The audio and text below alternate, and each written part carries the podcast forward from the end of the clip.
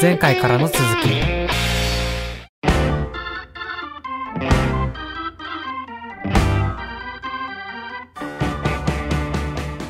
あの日の交差点です。この番組は私まひるがホストを務め皆さんとカルチャーとの出会い。つまりあの日の交差点に立ち戻りその延長線上の今について話すというコンセプトの番組です。いつの日かこの番組が皆さんにとってあの日の交差点になったらいいなと思っておりますということで引き続きこの方にゲストに来ていただいております。会場のタクシーです。よろしくお願いします。よろしくお願いしますはいもう4回目になりましたはい。4回目になりましたが、えっと、今回は、えっと、ちょっと今回収録にあたって、プジョのタクシーさんがちょっと考えてきたことがあるっていうふうにおっしゃってくださったんで、その話からお伺いしてもいいでしょうか？そうですね。はい。えっと、まあ結構最近、日々ちょっと日常を過ごしてて思ってるのが、うん。その共感、人に共感するっていうことについてなんですけど、うん。あの、共感度っていうのが、まあ、自分の中で結構最近悩みの種だったりして、はい。まあ、それこそラジオにメールを送るときとか、うん。あの結構ラジオ寄りの話に最初になってしまうんですけどはい。メールとかを書いてでその自分の中の面白を考えた時に結構それが通らなかったりしてうん。結構壁にぶち当たったりうん。うんこれは共感されないのかって読まれてもちょっとちょっとまだ共感が難しいみたいな雰囲気になった時にうん。あの、まあ、そうこれ結構共感できないのかみたいな感じでちょっと落ち込んでた時期が落ち込むというかちょっとだけ気落ちするっていう時期がちょっとありましてうん。うん。うん。それで結構考えてた時にあの結構最近ですとあの坂本龍二さんのうん。あの初恋の悪魔であったり、えっと、浜口竜介監督のパッションっていう映画をその早稲田松竹で見たんですけど、うん。そういう時にちょっと、まあ、そこの登場人物のキャラクターは結構、あの、俺だったらこの人だなっていう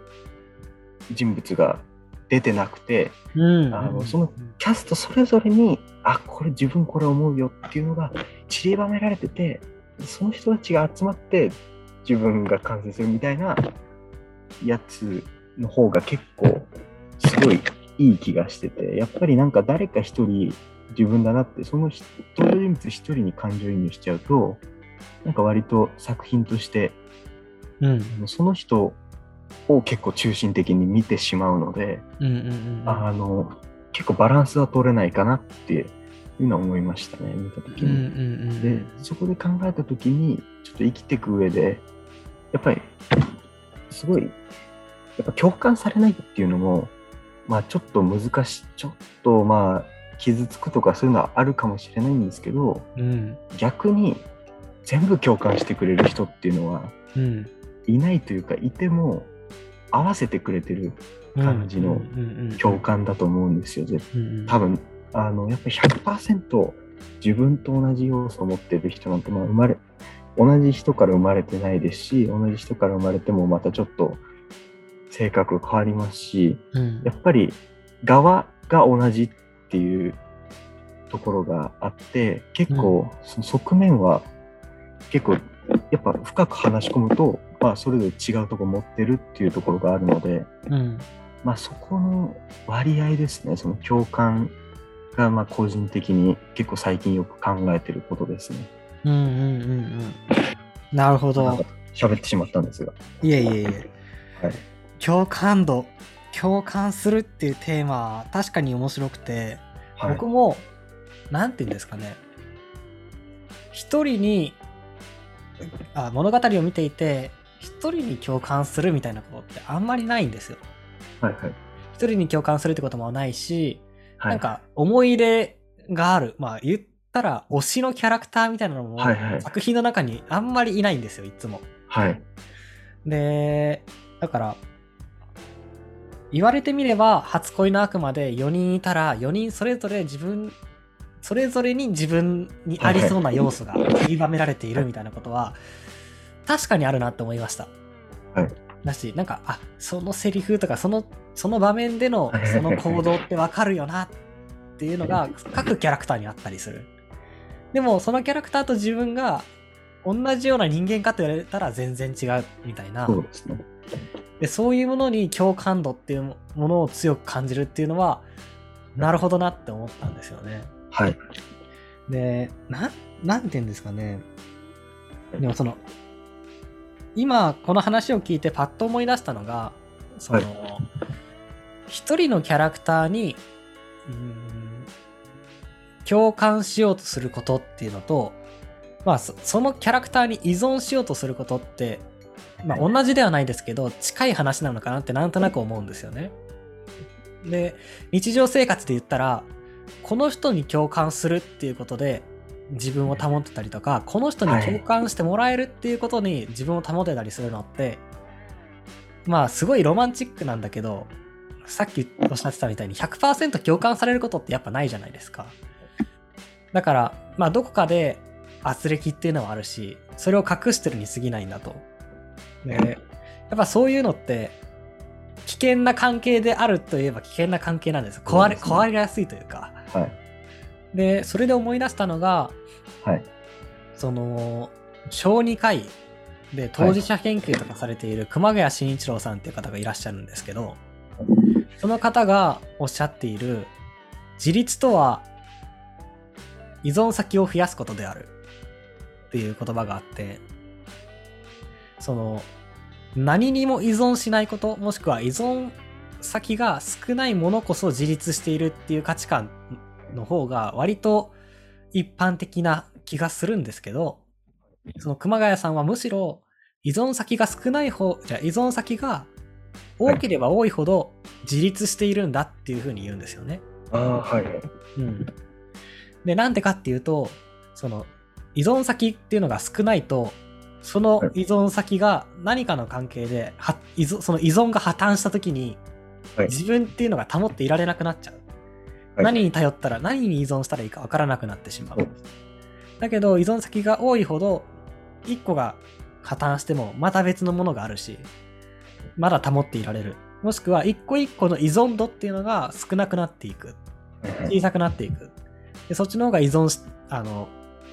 なんだっけ。あ自立しているんだと。いう話を聞いて、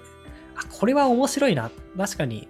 日常生活においてすごい参考になるなと思ったっていうのを思い出しました。この共感度の話を聞いて。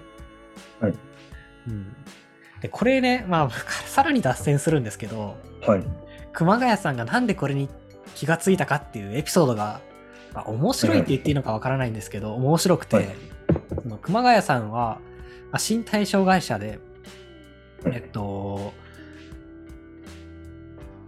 車椅子に、しあの電動車椅子に乗ってあの生活されてるんですよ。はい。で、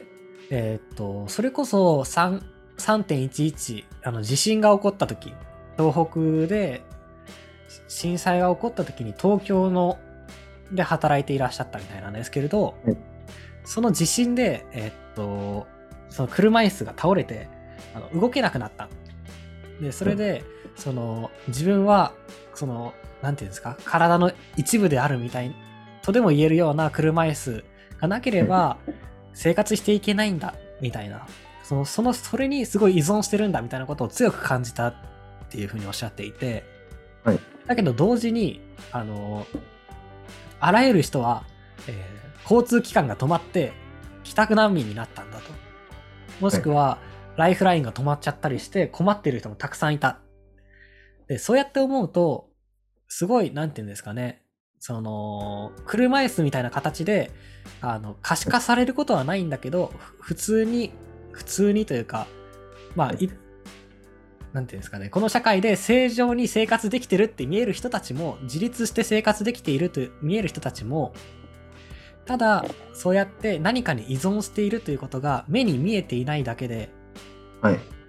何かに依存しているんだっていうことにその時に気づいたっていう話をしていて、はい。さらにその依存先っていうのが多い方が自立してるんだっていうあの考えに至ったっていう話があってはこのエピソードちょうど昨日ぐらいに読んだんですけどはい。なんかすげえ面白いなって思ったんですよねその話を聞いて。はい。というかその出来事からそれに気づけるんだっていう 面白さというか、はいはい。うん、でも共感度、うん、のテーマはまだでも掘りがいがありそうですけど。はい。もうななんて言うんですかね。共感する。共感するってはい。どどういう時にありますか？割と共感って難しいなと思うんですけど、はい。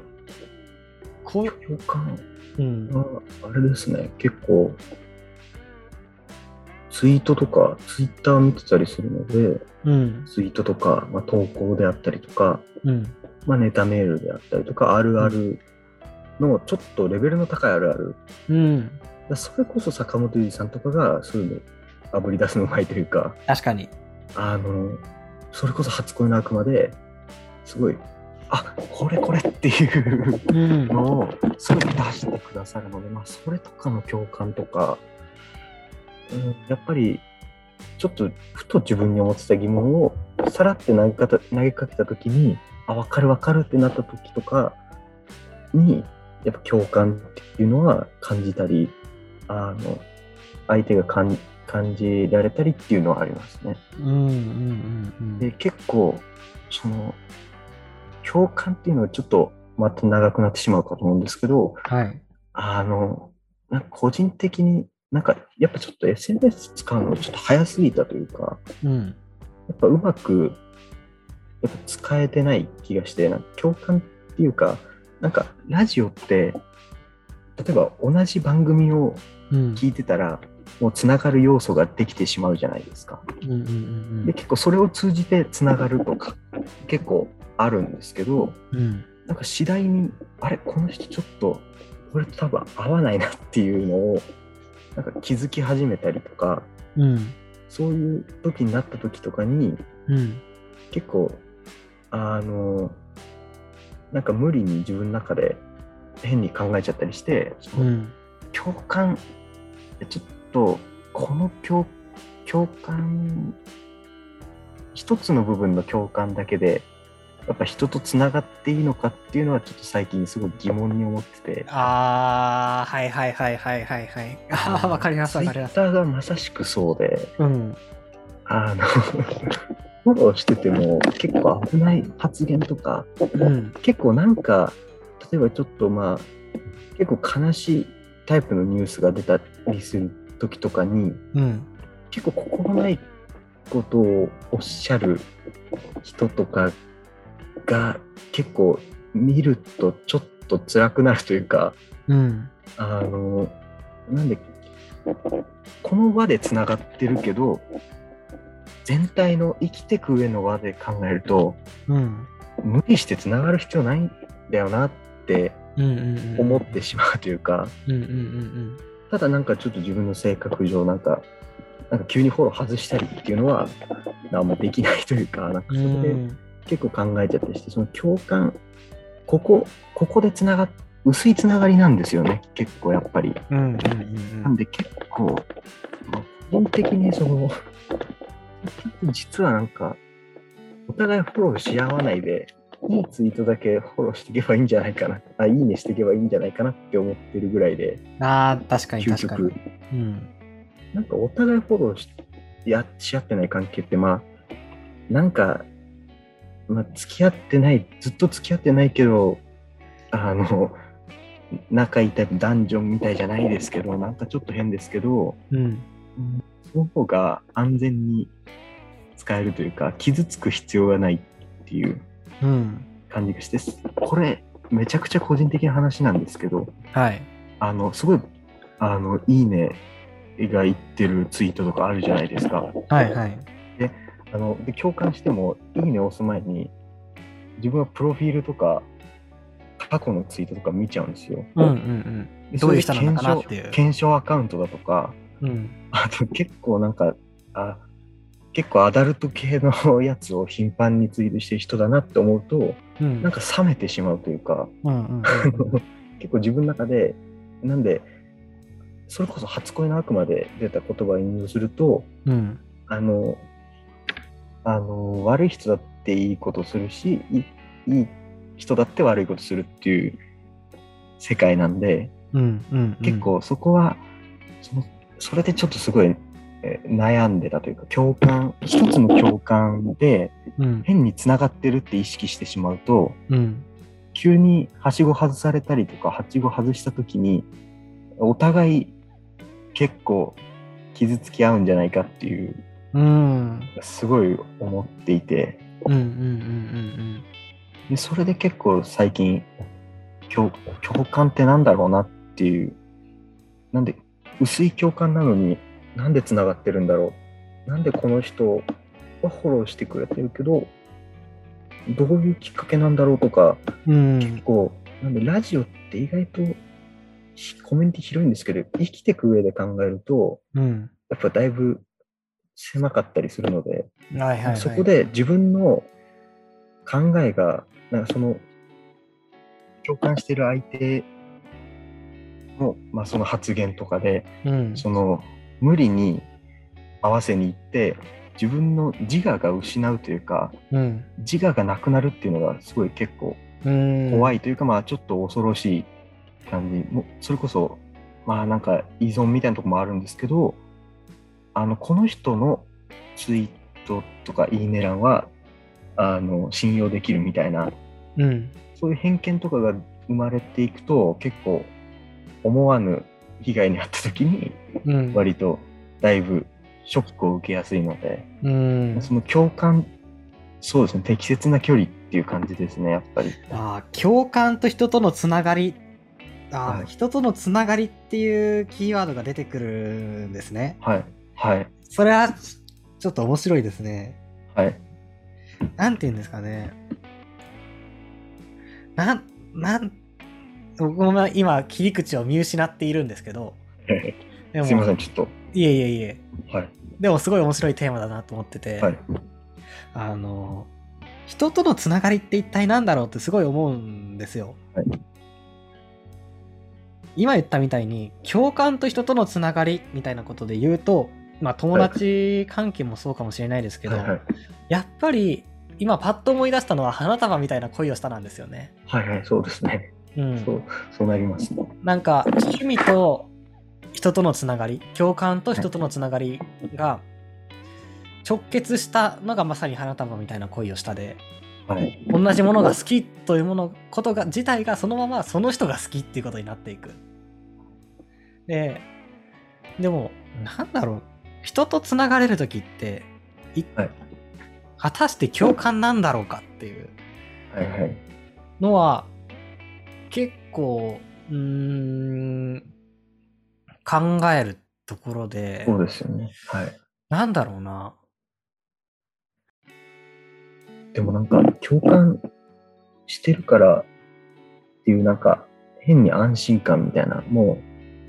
う、ほまあラジオとか意外とそうですけど、この番組聞いてるこの人はうん安心できるぞっていううんのが生まれてしまうんですよね。あのパーソナリティ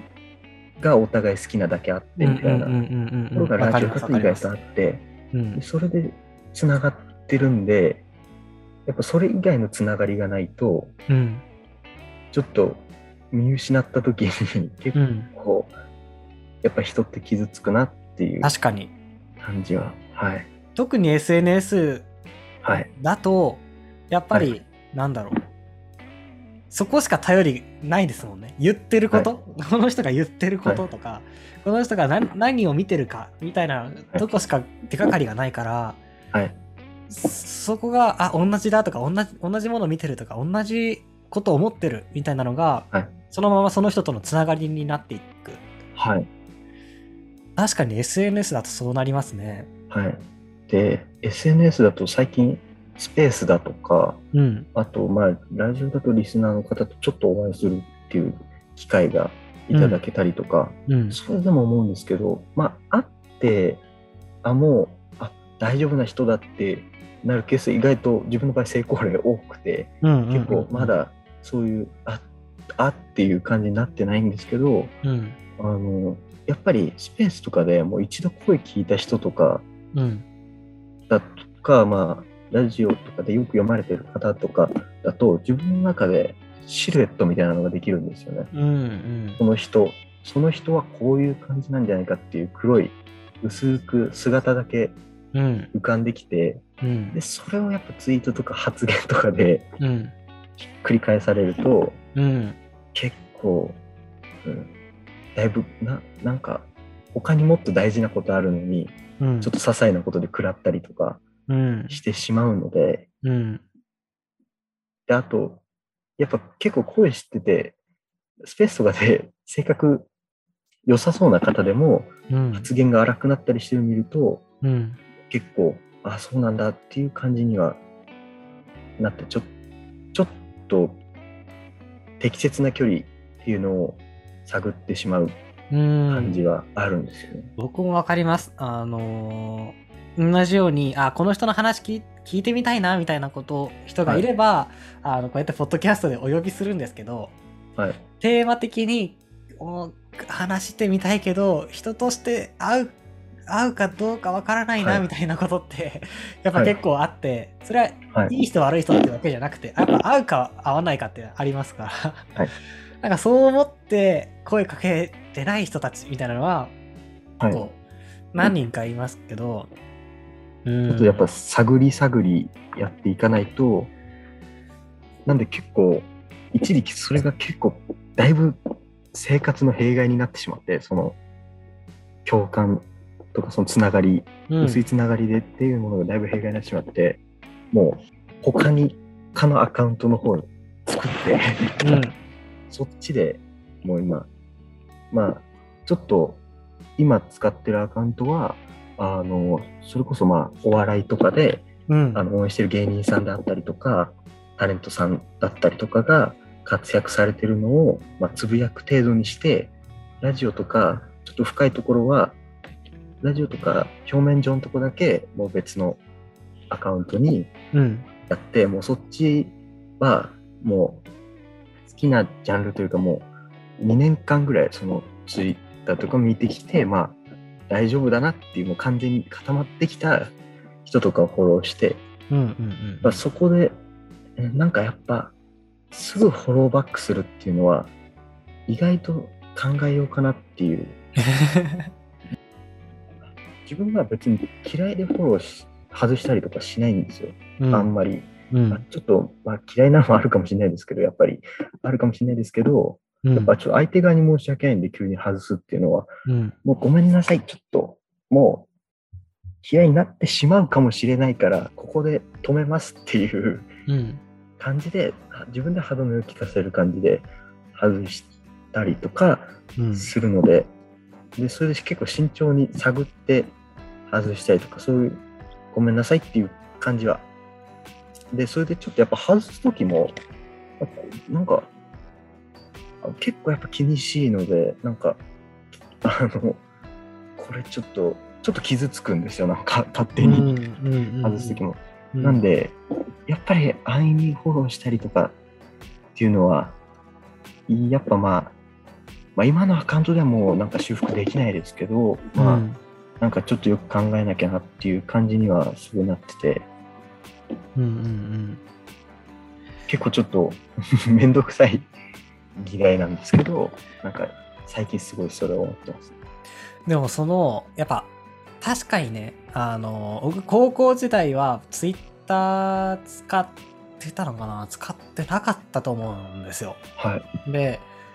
ちょっと大学生になってからツイッターを使うようになって、で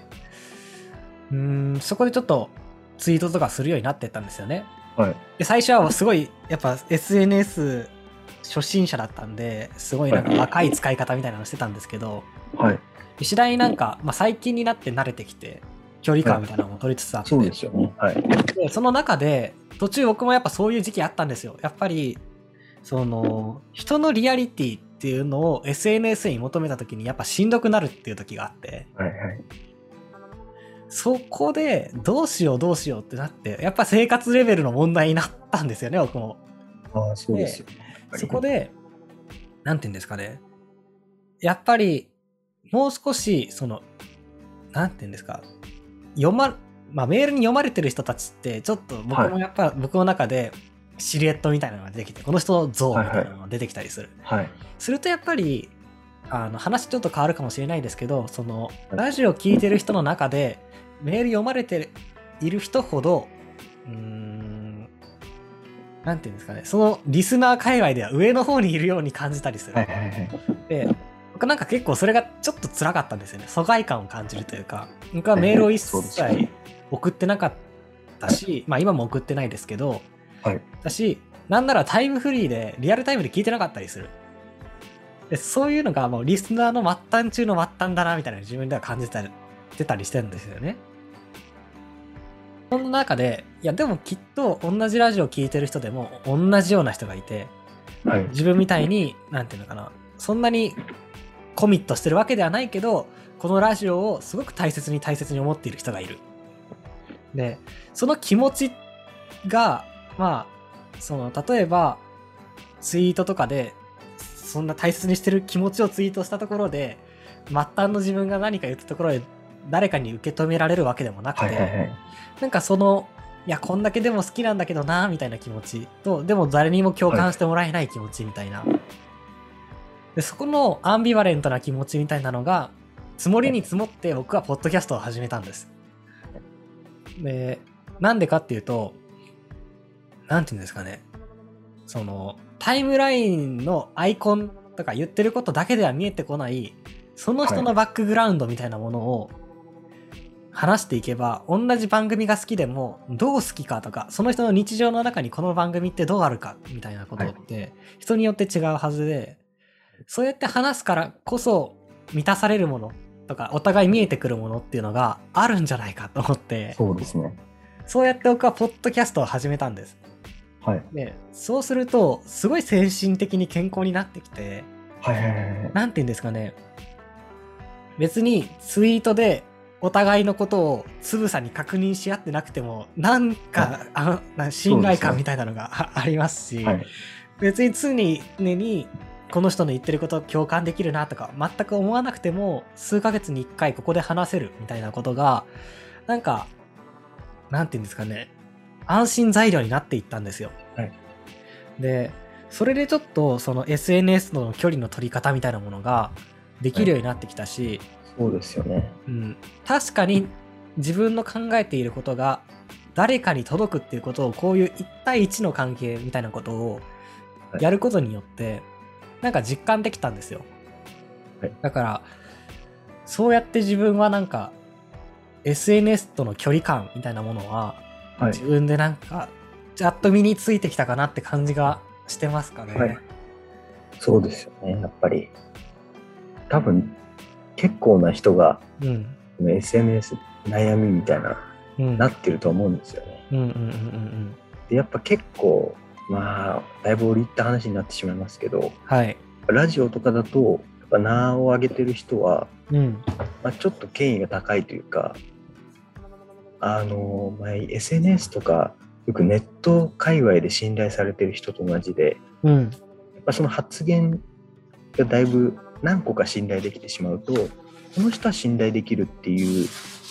形になってしまうというか、まあ、そのそれが全部になってしまうというか、うんうんうんやっぱ人って一部の共感が多いので、うんそれぞれ。やっぱ全共感っていう感じになってしまうと、まあ、一時期実際自分が依存した時期があるので、うんそういうところで見ていくと、やっぱちょっと、もうちょい適切に距離を保ちつつ、で、やっぱりすごい思ったのが、まあ、人それぞれですけど、まあ、一回お会いしてみて、うん。やっぱはすごい話すっていうのが、うん。すごい個人的に良くて、うんうんうん。あの、何人かお話しさせていただいたことあるんですけど、うん。知ってる、名前知ってる方で、うん。で結構あっち側から来てくださったりとかこっち側からちょっとお願いしたりとかさせていただいてうん。あのお話ししたんですけど結構やっぱりその SNS 上とのやり取り以上のうん。だいぶ中身のあるというか結構今後自分に重要になってくるようなうん。会話がすごいしっかりできてうん。やっぱちょっと、まあ、探りつつなんですけどやっぱこの人と話してみたいなってなったら、まあ、お願いしてやっぱり会話をしていくっていうのはすごい大事なことだと思ってますね。いやそうなんですよね、はいなんていうか特にツイッターでは対話ってやっぱ生まれないって僕は思っていて、はいはいそうですね。うん、あそこおで適、はい。切なコミュニケーションを取ることはほぼ不可能だと思ってるんですよ。はい。だから、なんて言うんですかね。やっぱりそれぞれのツイッターアカウントみたいなのは、やっぱり、はいうん、メディア？個人のメディアだと思っていて、僕は。はいはい。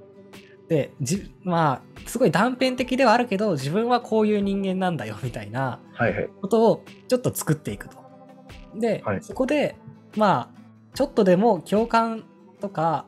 気になったりとかしたら、なんか話してみるじゃないですけですけど、はい話してみることで、その先へ行こうとする。はいやっぱ、ツイッターはそのきっかけに過ぎないんじゃないかっていうのはなんか結構思いますね。そうですね。うん。で、なんて言うんですかね。なんか結構このツイッターっ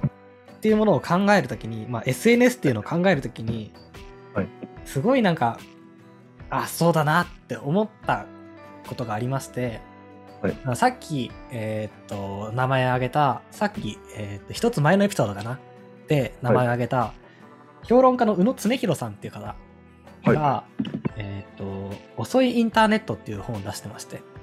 はい。でこれを結構読んだりとかしてるんですけど、その中だったかな、その中で、その、よくタイムラインの潮目を読むっていう言葉が出てくるんですよ。はい。で、まあ、どういう時に使われるかっていうと、まあ、なんだろう、そのツイッターっていう場所が、うん、まあ、もしくは Facebook っていう場所が、その自分が言いたいこと、思っていることを言う場所よりかは、今、自分がいる界隈がこれを褒める流れだから褒めておくとか、はいこれを批判する流れだから批判しておくっていう、その批判することで自分はこっち側の人間なんだっていうポジションを、まあ、パフォーマンスするものになっている。で、それは自分が言ってるんじゃなくて、もはや言わされてるのではないかと。そうですね。で、そのタイムラインをしの潮目を読むような世界にい居続けるのは本当に意味がないんじゃないってことでして、ね。僕もそうなったらおしまいだなって結構思うんですよね、自分が。なんか、確かに、ポジションでしかないツイートというか、はいうん、そういうものをやってもあんまり面白くないなって思うし、なんかそっから、それってすごい140字で言えることなんて結構限られてるから、うん。なんか、そういうポジションに、てかタイムラインの潮目を取って自分はこっち側にの人間ですよって言って安心するためのツイートみたいなものは、なるべくしないようにしたいなっていうのは結構思いましたね、これを読んではい。で、なんていうか、それよりもう少し建設的な話をしようぜっていう気 気持ちは結構あって、はい。だから140字じゃ言えないことはあのーこのポッドキャストで話したりだとか、はい。もしくは文章に書いてウェブだウェブ版の日の交差点だったりノートにアップしたりっていうのをまあ自分の中では結構やってます。はい。そうやってなんか自分の中で獲得してきたかなっていう感じですねその付き合い方を。でもなんか実際に会ってみて話すことで、たくさんなんなんていうか、はい今後につながるようなことみたいなのを発見したっていうのは、なんかそういうはお話が聞けて嬉しいですね。いろいあろはいはいそうやってされてるんだなと思うと、そうですね。なんか機会を得てうん、させていただいているって感じ。うんうんうんうんはい。うん。なん、なんて言うんですかね。はい。その、バズるって、ものって、結構瞬間的に、はい。うん、そのよ、面白さとか、言ってることが理解できるものだと思うんですよ。はいやっぱ、反射神経のゲームなんですよね、結構。で、その分かりやすいものを提示できるっていうのは、ある種その人の才能だと思うし、はいはい。まあその人の能力だと思うんはい。ですけど、一方で、あの、映画とかってその対極にあるというか、はい。あの、2時間見ることによって分かったりする。はい。で、僕やっぱ創創作物で最も偉いと思ってるの、思う、なななんていうんですかね、創作物のはい。うーん、持つ力で、最も偉いと思ってるのは、見ようと思わせる力だと思ってるんですよ。はい。まあ、求心力っていうか、はい。そこに何が映ってるかとか、何を描こうとしてるかとか、何を言ってるかってことは、まあ確かにす、はいすごく大事なんだけど、はい。まずはそれに、え、何かが起こるぞって見させる力っていうんですかね。はい。それが、僕は最も創作物に必要なものだと思うし、はいそれがあるものは偉いと思ってるんですよ。はい。で、うーんと、例えばさっき言った、えーっと、今泉監督の映画も、別に何かが起こるわけじゃないんですよ。はい。はい。だし、退屈な映画だと言われれば退屈な映画なんですけど、はいでも、なんか、何かがここにあると思って見てしまう。はい。で、その求心力があるっていうのが、その作品のす、す良さだと思うんですよね。凄さだと思うんですよ。で、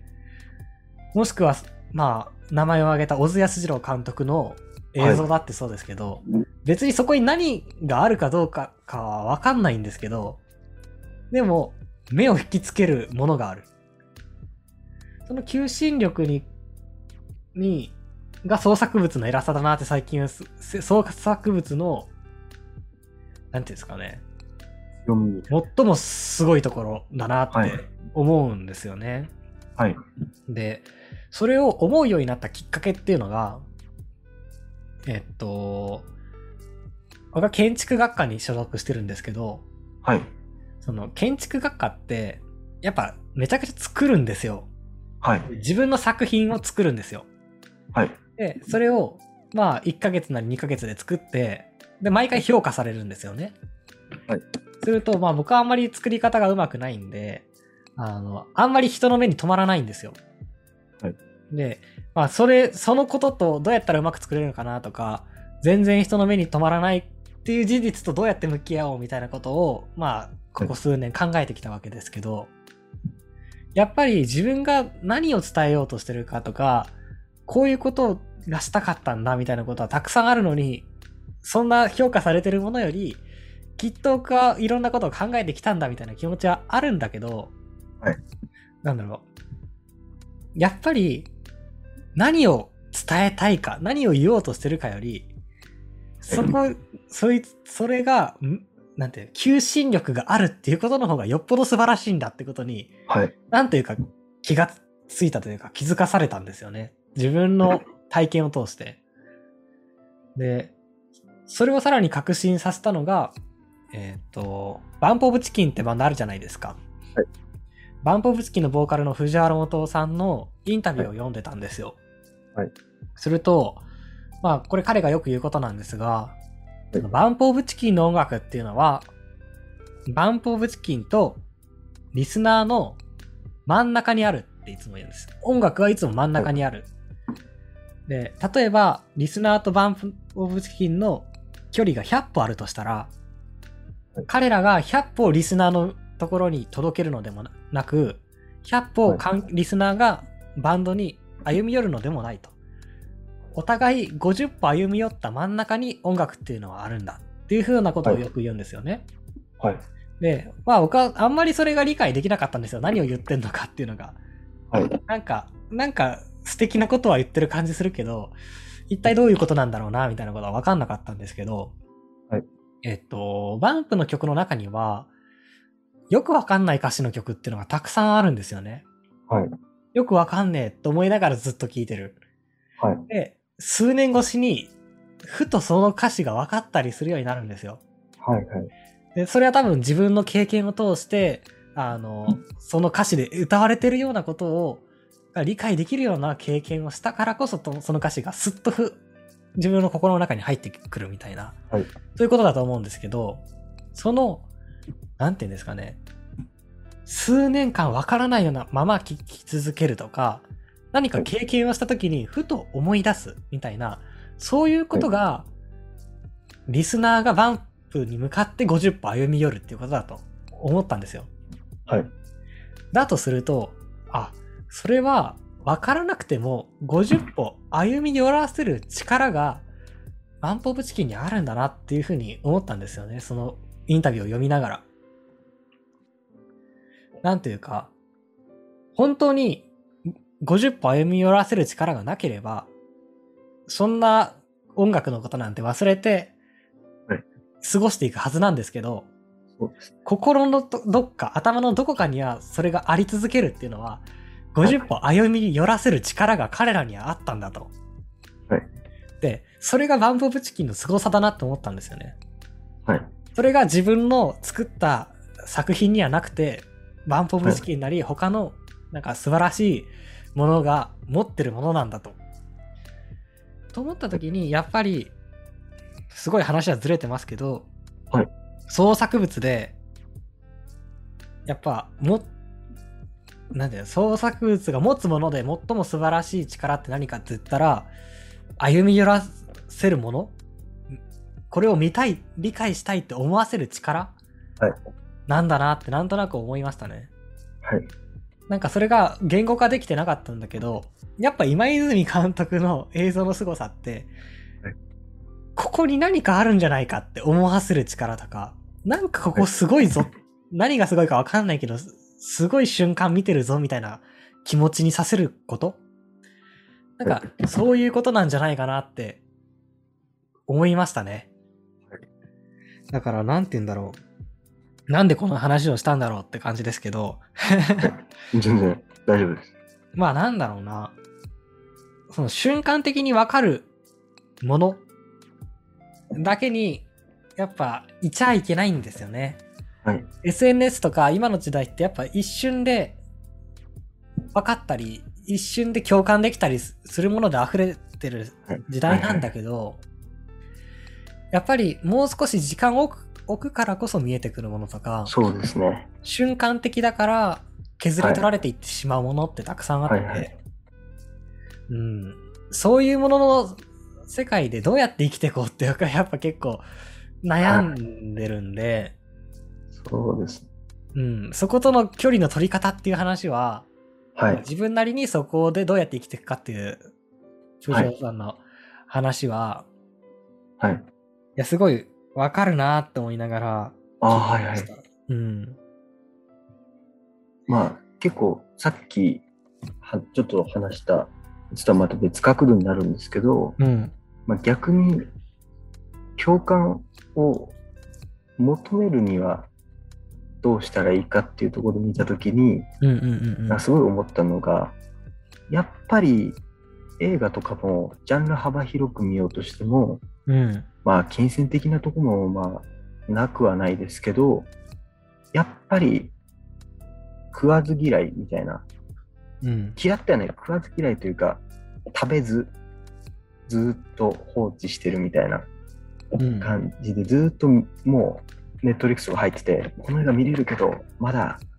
まあまあ見れる、まあ後々見れるだろうみたいなうんうんうん。感じで回しちゃう感じ。で、やっぱ今自分が見てる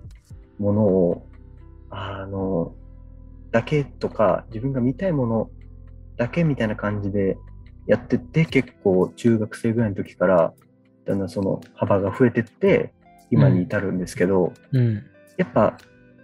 いまあ、たまたまっていうのもあるんですけど、なんかそうなってったら気づいたら、お笑いとかももう周りはあんまうん結構エンタの神様とか昔見てたやつとかで止まってたり、うんうんうんうん。でもう TikTok とか YouTube の方に結構移行してたりしてうんうん。結構もう知識的に見ると、まあ、クラスとか学年でうん。自分が割と詳しい方みたいな位置づけにうんうんうん。なってったりすると、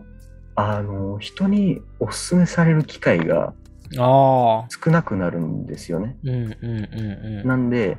自分の見たものばかり人にお勧めする、人連れ人を映画に連れていくみたいなうん。機会がちょっと増えすぎて、うんもう。自分の分野、好きな分野をたくさん見ちゃっ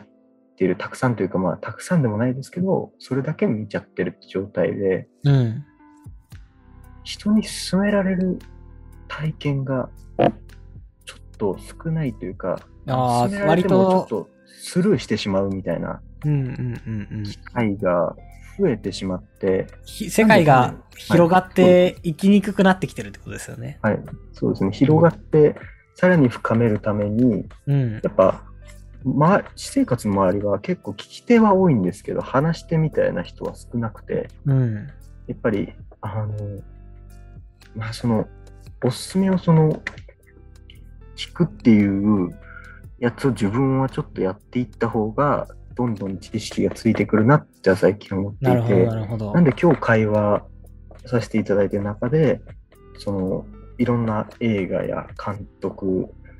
の話だったり、その脚本であったり、うん。そのこういう映画見てこう思いましたみたいな話をしっかりとできているので、もうこれ。れをもとにちょっと自分はそのお勧めされたのを結構ちゃんと見て、それでまた感想とかうん。話せるようになっていった方が、よりあの理解度も深まって、うんうんあの知識もついていくので、共感されやすいものを作れるんじゃないかなって思ってますね。やっぱり、うんうんうんうん。人にお勧めする作業だけをずっとやっていると、あの受け身としてはないので、うんうんうんうん。ちょっとそれでおろそかになってるっていう点は最近すごい思いますね。でもなんか、それぐらいまで結構、周りよりかは掘っていけてるっていうのは、好きはで掘っていけてるっていうのは、結構はい一つの強みだと思うんですよ。そうですね。はい。うん。で、それ、まあでもわかるな。僕も、普通になんか会話してて、まず固有名詞が伝わらないんですよね。はい、ま、周りの人と。そうですね。例えば、明日トップガン見に行くんだよね、みたいな話してて、はいトップガン何それみたいな人だばっかりなんで、こういう名詞が伝わんないなと思いながら日々生きてるんですけど、はいあの、でもやっぱり出会いますよ、そんな中で。なんていうんですかね。はい僕も対面でこの人はっていう人には正直まだ出会えてないんですけど、はい。なんていうんですかね。それこそ、僕は去年、ポップライフ、去年、一昨年か、ポップライスタポッドキャストっていうのに出会ってすごい世界が広がったし、はい。去年だと、その評論家の宇野恒弘さんっていう人に出会って世界が広がったし、はいっていうような感じで、何か、その、直接的な人でなくても、やっぱり、本を書いてきてる人とか、ラジオで喋ってる人みたいなのは、たくさんいいるんで、きっと出会い、出会うと思います。はい。でそなんていうんですかね僕のイメージ的にはその人が面白いというよりお面白いというよりかは、はい。僕が挙げた今の2つってハブになるんですよ、はい。つまりその人自身を掘っていくんじゃなくてその人を追っているといろんな世界を見せてくれる例えば、ポップライフだったらあの社会問題の話とかするとあそういう視点があるんだと。じゃあそっち側の勉強してってみようかなって。そのそっち側の勉強をしていく時にはもうポップライフって離れてるんですけどはい。でも道筋を見せてくれる。はい。扉を開いてくれる。もしくはその宇野恒弘さんの話だとえっとさっきの SNS の使い方っていうこととその共感だったりとかっていうことを絡めてあの、はい戦後最大の思想家って言われた吉本隆明っていう人の話を導入したりするんですよね。はい。すると、その吉本隆明について読んでみようかみたいなことをやってみる。いや、はいその時にはもう宇野恒弘も離れているし、なんなら SNS だって離れてたりする。はい。だけど、そうやってハブになる人っていうのを見つけると、なんか、いろんな人とだったりとか、いろんな思想だったり、いろんな、まあ、事象みたいなものに出会うんで、はい。なんかそういう人をたくさん見つけていけると、僕は人生は豊かになるんじゃないかなって結構思います。はいうんそのハブになるっていうのは結構重要な視点かなってはい。思いますね。はい。なんとなく。はい。持論です。結構だん、あの、Amazon レビューとか見てると、そういうのって断罪されるんですよ。はいなんて。いうか、話がとっちらかってるみたいな。はい。言う言われてるんですけど、いやいや、むしろこれ一冊で完結すると思うなよって僕は思うんですよね。はい。はい。いや、そうじゃなくて、これはあらゆるところに扉を開いてくれてるっていう点でもう十分評価されていいんじゃないかとか思うんで、なんかそういうものはきっとこれから出会っていくと思いますしむしろはいそういうものをお互いに見つけたら紹介し合っていきたいなって思うんで、はいなんかこれはつどつど話していきたいですね。はい。うん。そうだな。でも割と今回は共感から人とのつながりだったり SNS とのの使い方みたいな話までいろんな話を詰め込みましたがそうだな。でもそれですか？なんか今生活していく上で結構考えてることだったりとか、まあはい。悩みじゃないけど考えてることの中心っていうのは今の話でしたが。あまあ、こういう、それが、それで SNS つながりある方であったりとか、うん。あの、その、とかにはお話しする感じで、もうプライベートの、本当プライベートの方ではあんまり言ってない、自分で考えてるっていううんうんうん。感じの話で、結構確かにそれは、結構、1年、2年前ぐらいから振り返ってたら、あ、割と、なんか、そのラジオっていろんな輪があるじゃないですか、番組によって。はいはいはいあの、ここはこういう輪でこういうことしてで、ここはまあこういうことしてて、でこっちはこういうことしててっていう輪があるんですけど、自分の場合、どの輪にもしっかり入っていくみたいな感じがなかったので、うんうんうんうん。あずーっと模索してる感じが ずーっと続いてたので、うんうんうんでも割と、えー結構苦戦してたというか、なんか、まあ、なんか変な羞恥心みたいなのもあったので、うん。あの、なんかそれで結構苦戦して、うーん、なんか難しいなって思って結構考えてたりする感じで、後から振り返ったら結構日々の弊害になってたのかもしれない。うんもう、あの、本当であれば生きていく上で考えれば別に、阻害してもいい悩みなので、うんそうですよね。そこは結構考えてましたね。なるほど結構、はい、大きい悩みみたいなところではありましたね。そっかいやーでもこういうこともそれこそはい何ですかね今回は結構映画っていうのをテーマに話してきましたけど、はい。なんだろうこれから収録する機会があったら、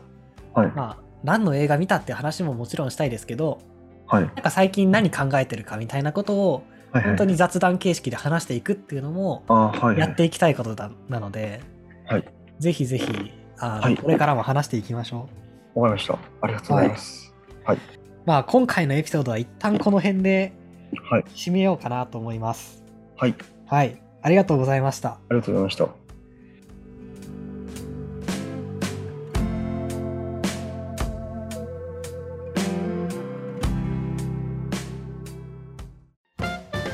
次回へ続く。